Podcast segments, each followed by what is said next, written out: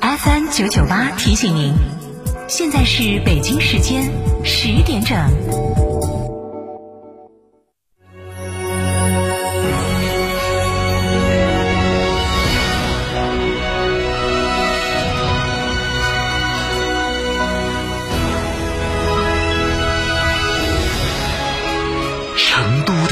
FM 九九点八，成都电台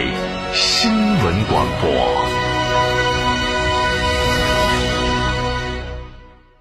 吉利与沃尔沃合资打造领克汽车，全系仅需十一点三八万起，购车即享终身免费质保、终身免费数据流量、终身免费道路救援。详询机场路城市捷通领克中心零二八八五幺六三二六六。解开一场千年的谜题需要多久时间？获得一份旷世珍宝的步骤共需几步？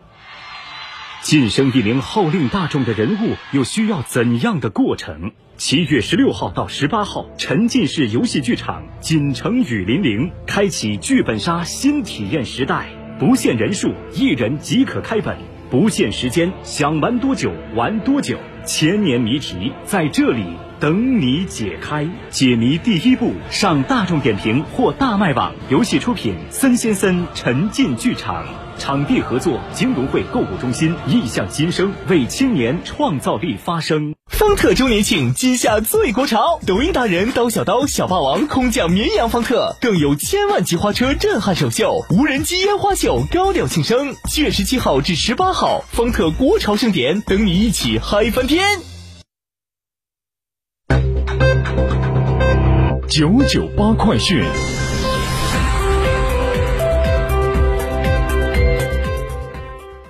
十点零二分，这里是成都电台新闻广播，一起来关注本时段的九九八快讯。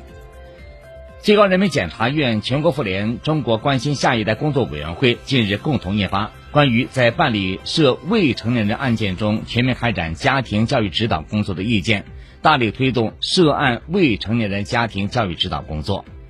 意见要求，对于四类涉未成年人案件，必须进行家庭教育情况评估，根据评估结果，对未成年人的父母或其他监护人提出改进家庭教育意见，必要时责令接受家庭教育指导。具体情形包括：一是未成年人因犯罪情节轻微被检察机关作出不起诉决定，或者被检察机关依法作出附条件不起诉决定的。二是被依法追究刑事责任，或者因未达到刑事责任年龄不予刑事处罚的；三是遭受父母或者其他监护人侵害的；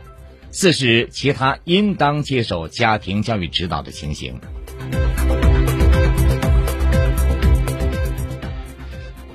近日，文化和旅游部发布统计公报，截至二零二零年末，全国共有 A 级旅游景区。一万三千三百三十二个，比上年末增加九百三十个，其中五 A 级旅游景区三百零二个，增加二十二个。二零二零年全年国内旅游人数二十八点七九亿人次，同比下降百分之五十二点一。国内旅游收入二点二三万亿元，同比下降百分之六十一点一。新冠疫情给旅游业带来了前所未有的冲击和挑战。旅游业在统筹推进疫情防控和复工复产中取得了积极成效。二零二零年，游客满意度稳中有升，旅游服务质量超预期增长。中国旅游研究院预测，二零二一年旅游经济将从全面复苏走向高质量发展，全年发展预期相对乐观。文化和旅游部近日发布的“十四五”文化和旅游发展规划明确提出。以推动文化和旅游高质量发展为主题，在“十四五”开局之年，从大的框架来看，新的阶段理念格局都可以应用到文化和旅游领域。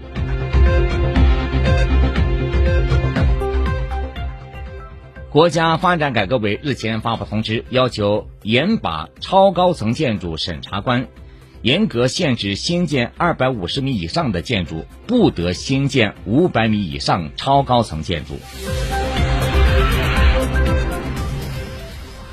住建部近日印发关于集中式租赁住房建设适用标准的通知，集中式租赁住房建设首次明确了适用的工程建设标准，将有利于各地加快推进面向新市民、青年人等群体的保障性租赁住房建设。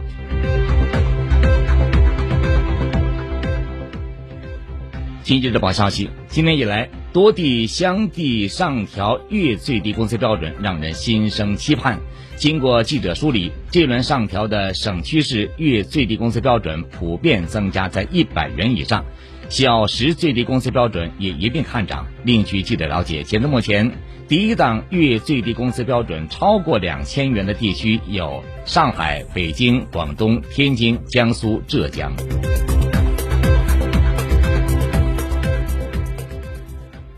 国际方面，新华社消息。二十国集团财政部长和中央银行行长十号在意大利北部城市威尼斯结束为期两天的会议，各代表讨论了全球经济和健康、促进经济复苏、向绿色可持续经济和社会过渡等问题，同意继续推进全球税制改革，以便为跨国企业设定全球最低税率。